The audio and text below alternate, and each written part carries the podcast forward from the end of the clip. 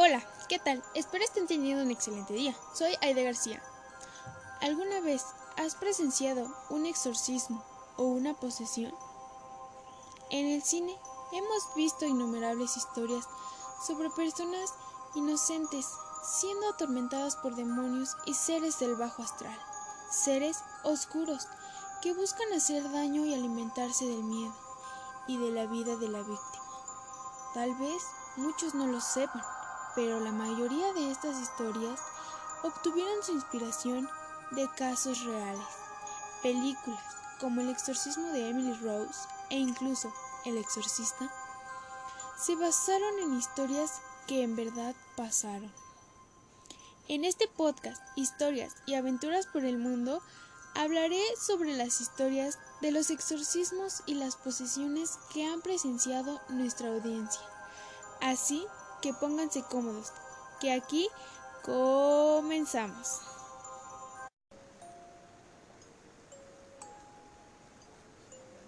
Esta historia fue enviada por Jenny García. Número 1. Esto pasó hace unos 10 años. Mi papá es pastor de una iglesia y fue enviado a un pueblito de Colombia. A pocos días de haber llegado, fue visitado por una familia desesperada, que estaba llamando a cada pastor y a cada cura de todos los pueblos cercanos, ya que su hija había sido poseída. Cuando mi papá llegó, parecía que había un circo. Había al menos unas 30 personas rodeando la casa, y la poseída era una chica de unos 20 años, muy bonita y de una buena familia. Ella actuaba normal casi todo el tiempo, pero en los últimos seis meses había empezado a atacar a las personas, sin motivo. A veces ladraba o caminaba en cuatro patas, como un perro. También mordía a las personas. Y cuando hablaba, su voz sonaba como la de diez hombres hablando al mismo tiempo. Cuando los curas o pastores la visitaban, ella los arrojaba a las paredes como trapos. Mi papá decidió no acercarse demasiado y simplemente se arrodilló en la puerta de su habitación e hizo su oración. Lamentablemente, unos tres días después, la chica murió de un, de un infarto, siendo atormentada hasta el último momento de su vida. Yo creo que a muchos de nosotros nos han contado, hemos escuchado o incluso nos ha pasado algo similar, como el caso de esta chica. Varias personas intentan ayudar a estas personas, pero muchas veces no logran conseguirlo. Como ya lo mencioné antes, en la película de Emily Rose no pudieron salvarla y finalmente murió también. Así que si no han visto esa película, corran a verla. Les aseguro que está muy buena, se las recomiendo. En serio, en serio. Esta historia fue enviada por Camila Méndez. Número 2. Ocurrió en 2018. Se aproximaba el Día de Muertos y yo me encontraba en el panteón limpiando la tumba de mi abuela. Estando ahí, el tiempo se me pasó muy rápido. Para el momento en el que revisé la hora, ya eran pasadas las siete de la noche. La luz del día se escapó rápidamente. Así que solo tomé mis tijeras, mi carretilla y el rastrillo, y me despedí de mi abuela. Antes de caminar hacia la salida, mientras lo hacía, noté que entre las tumbas, a lo lejos, se comenzaron a escuchar una serie de alaridos y llantos. Esto me asustó un poco, pero pensé que alguien podría estar en peligro, así que fui a investigar. Al acercarme, se hizo presente un olor a limón podrido y algo similar a basura, que de cierto modo me ayudó a encontrar a la persona que estaba gritando. Era un chico que parecía tener unos 15 o 16 años. Él estaba retorciéndose en el suelo, justo a un lado de la tumba que se veía bastante vieja. Cerca de él pude ver una especie de cenizas dentro de una bolsa transparente y el chico tenía en sus manos, en su boca y sus oídos unas manchas de algo que parecían ser tinta negra. Aterrada, solté mis cosas y tomé al muchacho en mis brazos, arrastrándolo como pude hacia la entrada del lugar. Fue en ese momento que el velador, que al parecer había estado dormido, acudió en mi ayuda. Él me dijo que le llamaría a una ambulancia y que si yo quería podía retirarme. Sinceramente, me encontraba en una especie de shock, por lo que accedí y me fui a casa, en donde al fin pude soltar todo el llanto que me provocó esa amarga experiencia.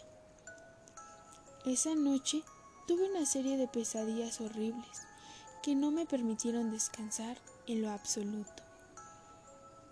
Al día siguiente fui al panteón para preguntar sobre lo que había ocurrido con el chico y el velador me dijo que el día anterior no había contactado a una ambulancia, pues él sabía exactamente qué era lo que le pasaba al joven, ya que no era la primera vez que se topaba con algo así. Por esa razón, llamó a una mujer que hacía exorcismos y que al parecer era una profesional en eso. La mujer había logrado ayudar al joven, quien ya después de lograr recuperar la conciencia, les había dicho que se sentía muy triste por el fallecimiento de su novia, así que había ido al panteón para realizar un ritual con el cual pretendía traer el espíritu de la persona y alojarlo en su propio cuerpo.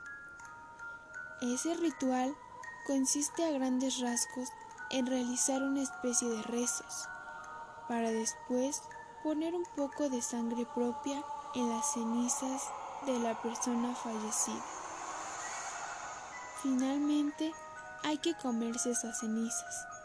El muchacho comentó que justo cuando estaba tratando de comérselas,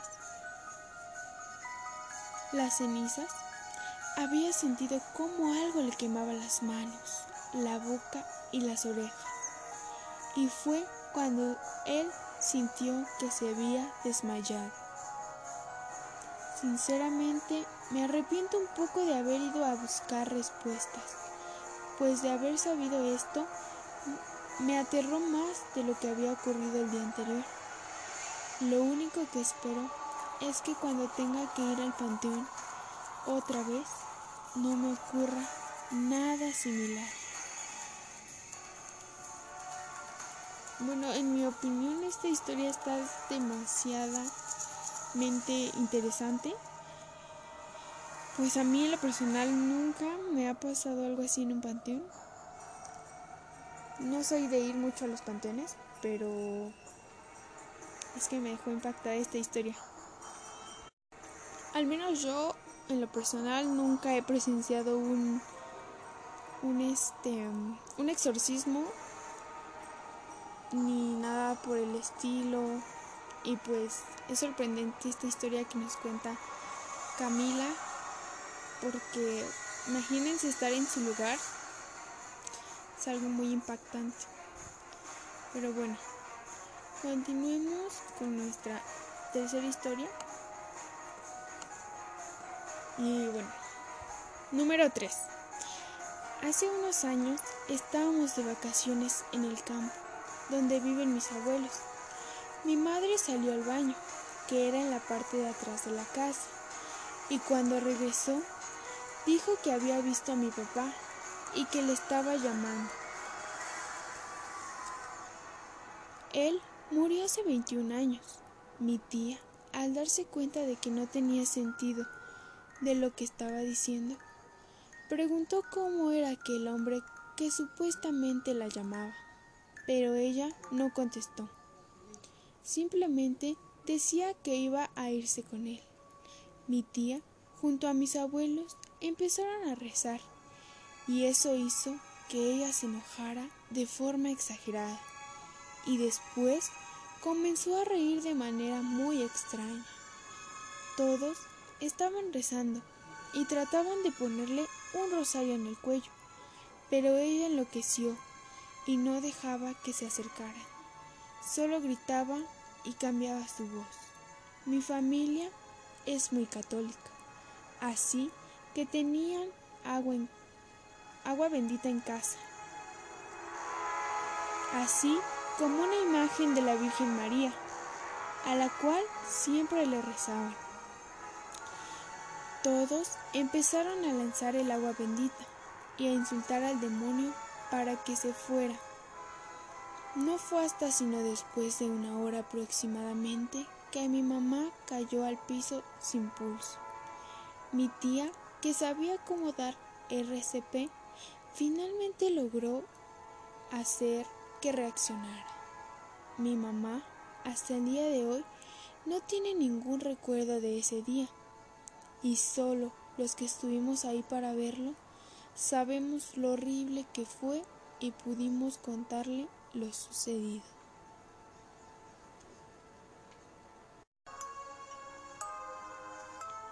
Bueno, en mi opinión sobre esta historia, yo he escuchado muchas veces que cuando las personas logran despertar, bueno, cuando les logran expulsar los demonios o algo así, em, nunca recuerdan nada y es algo que yo siempre me sigo preguntando que qué es lo que será que hará que ya no se acuerden de lo que pasó antes y pues no sé, hasta la fecha yo me sigo preguntando, ¿ustedes qué creen?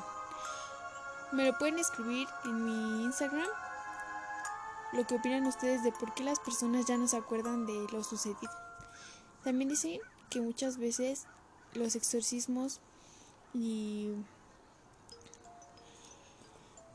y las posesiones suelen ser confundidas con enfermedades mentales. Así que pues necesitamos saber muy, bien diferenciar sobre un exorcismo y una enfermedad mental. Está muy interesante esta historia y bueno, sigamos con la 4. Número 4. Mi tío es un sacerdote, pero algunas veces ha llegado a realizar exorcismos. Debido a esto, tengo un par de historias del tema. En algunas ocasiones mi papá suele acompañarlo, pues él posee conocimientos del tema, ya que fue seminarista en su juventud. Un día los acompañé a una casa en donde habían reportado que habían energías negativas. Yo no entré al lugar, pues dicen que es posible que estas energías tomen control de las personas que no se sienten seguras. Así que me quedé en el auto. Sin embargo, mientras esperaba, de pronto comencé a sentir un peso enorme en mi cuello y una sensación que me resulta muy difícil de explicar. Es una sensación como cuando te levantas de la cama y te sientes mareado. Tu vista se nubla y te sientes simplemente mal. Esta sensación duró, varios minutos. Finalmente, mi papá y mi tío regresaron al auto. Y en el camino de regreso a la parroquia, nos dimos cuenta de que mientras charlábamos, que todos nos sentíamos exactamente igual. Según lo que me dijeron, la causa de este malestar era que habían arrojado agua bendita en la casa. La segunda es una historia donde yo no estuve presente. Esta me la contó mi tío. Una persona había llamado porque sospechaba que un familiar había sido poseído por algo maligno. Cuando él llegó a la casa de la persona, lo dejaron pasar a la habitación en la que estaba el sujeto en cuestión. Se trataba de una mujer. Él intentó conversar con ella, pero él no recibía respuesta. En cierto punto Mientras él se acercaba, ella sacó una tijera de su bolsillo y lo atacó. Según lo que me cuenta, no hubiera logrado apuñalarlo de no ser porque él logró reaccionar rápido ante el ataque y el forcejeo con ella durante unos segundos hasta que logró desarmarla. Los miembros de la casa llegaron al cuarto al escuchar el alboroto y lo ayudaron mientras la mujer comenzaba a reírse y a hablar en un idioma extraño. Según mi tío cuenta, ese fue el momento en el que pudo confirmar que la chica estaba poseída. Mi tío cuenta que Dios lo salvó de morir aquella vez, pues según lo que él cuenta, su cuerpo reaccionó prácticamente solo ante el ataque, como si alguien o algo más hubiera tomado el control de él. Finalmente, un exorcista profesional se encargó de ayudar a la chica, que ahora vive una vida completamente normal.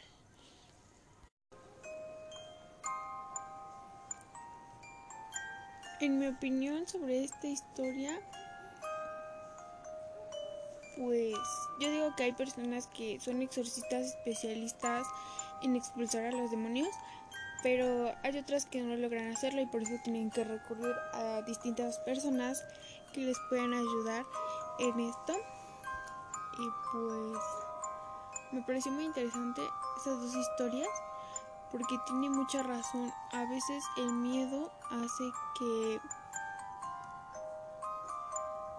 que pasen cosas malas, como ya lo había dicho él, las malas vibras que que podemos nosotros llevarnos con nosotros mismos por el miedo que nos invade.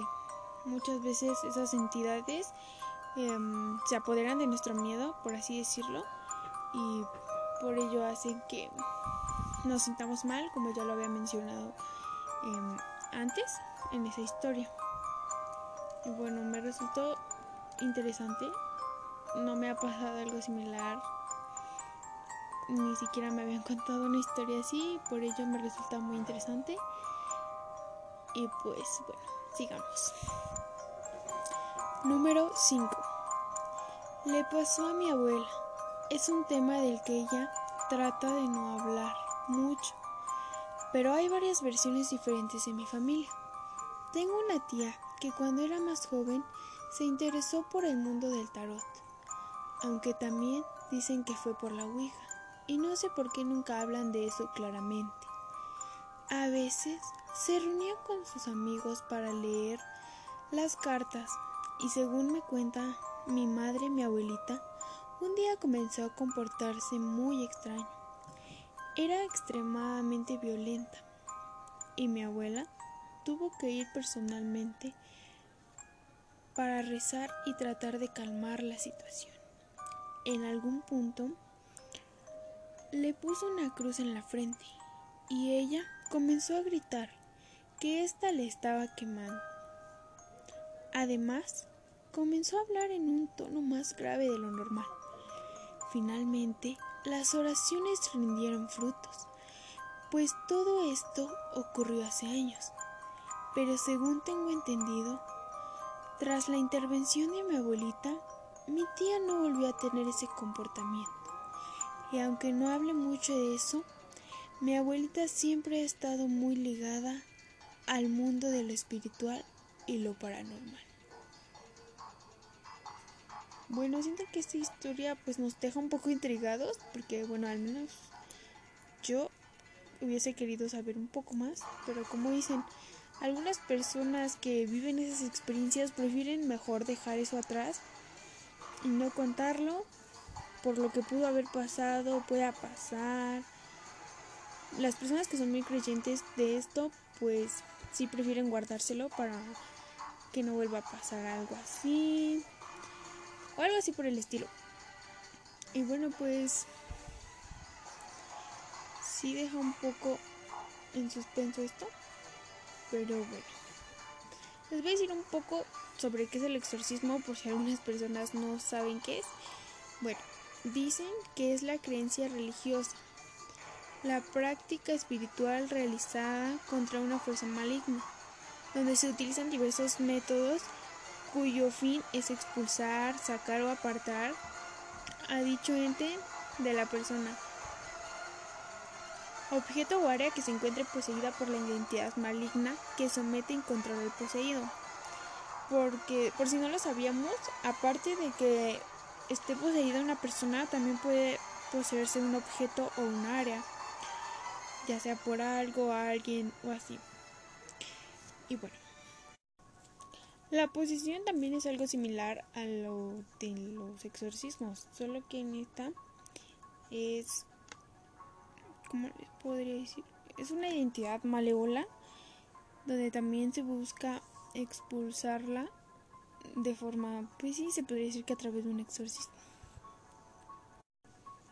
Si les interesa, les voy a dar un top pequeño de películas de exorcismos por si les gustaría ver. Y pues la primera sería El cadáver.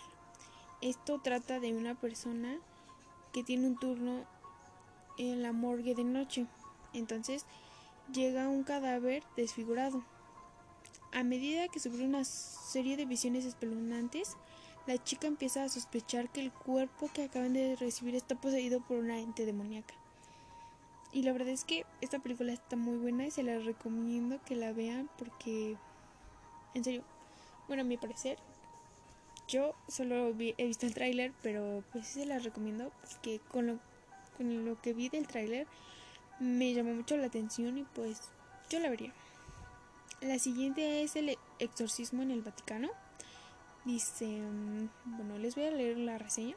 Dice, Angela Holmes lleva una vida completamente normal hasta que su presencia empieza a provocar sucesos terribles a su alrededor. Los expertos creen que Holmes está poseída y acuden al Vaticano para realizar un exorcismo. No sé si ustedes ya la hayan visto, pero pues se ve un poco interesante. Bueno, no un poco, se ve realmente interesante. Y pues creo que se la recomiendo. La siguiente es con el diablo adentro. Esta se trata de... Dice, 20 años después de que María Rossi mató a tres personas, su hija Isabela investiga la verdad acerca de esa terrible noche. Isabela viaja a un hospital italiano para crímenes y enfermos mentales, en donde María está encerrada, para descubrir si su madre está enferma o está poseída por los demonios. Con la ayuda de dos jóvenes exorcistas, Isabela intenta curar a María e involucra a cuatro demonios en una batalla por el alma de su madre. Bueno, con lo que les acabo de leer, ya me hasta me dieron ganas de verla y pues espero ustedes puedan verla también. Y bueno, está muy interesante. La siguiente es posesión satánica y esta dice que padres divorciados deben trabajar juntos para salvar a su joven hija de una, de una entidad malévola que habita en una caja antigua. Bueno, esos serían como que mi top de películas que yo les recomendaría que vieran para, bueno, por los exorcismos y todo eso. Y pues si ustedes conocen más películas sobre exorcismos, me la pueden mandar a mi Instagram, que ahorita se los voy a mencionar de nuevo. Y bueno, por mi parte serían todas esas historias que pues les quise compartir por ahí.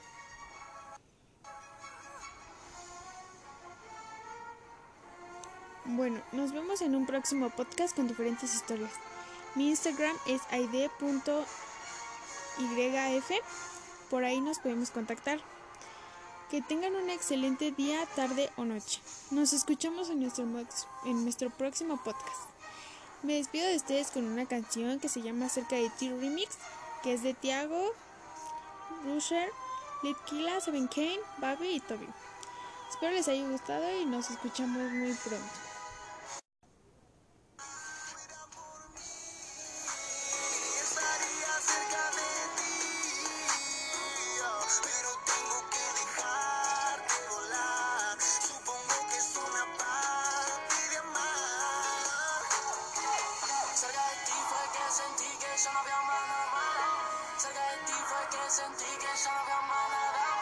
Sé que me fui lastimado, dejaste en mí todo raro. Yo no sé cuándo estaré sano. Pagas y pagas toda la gastesta.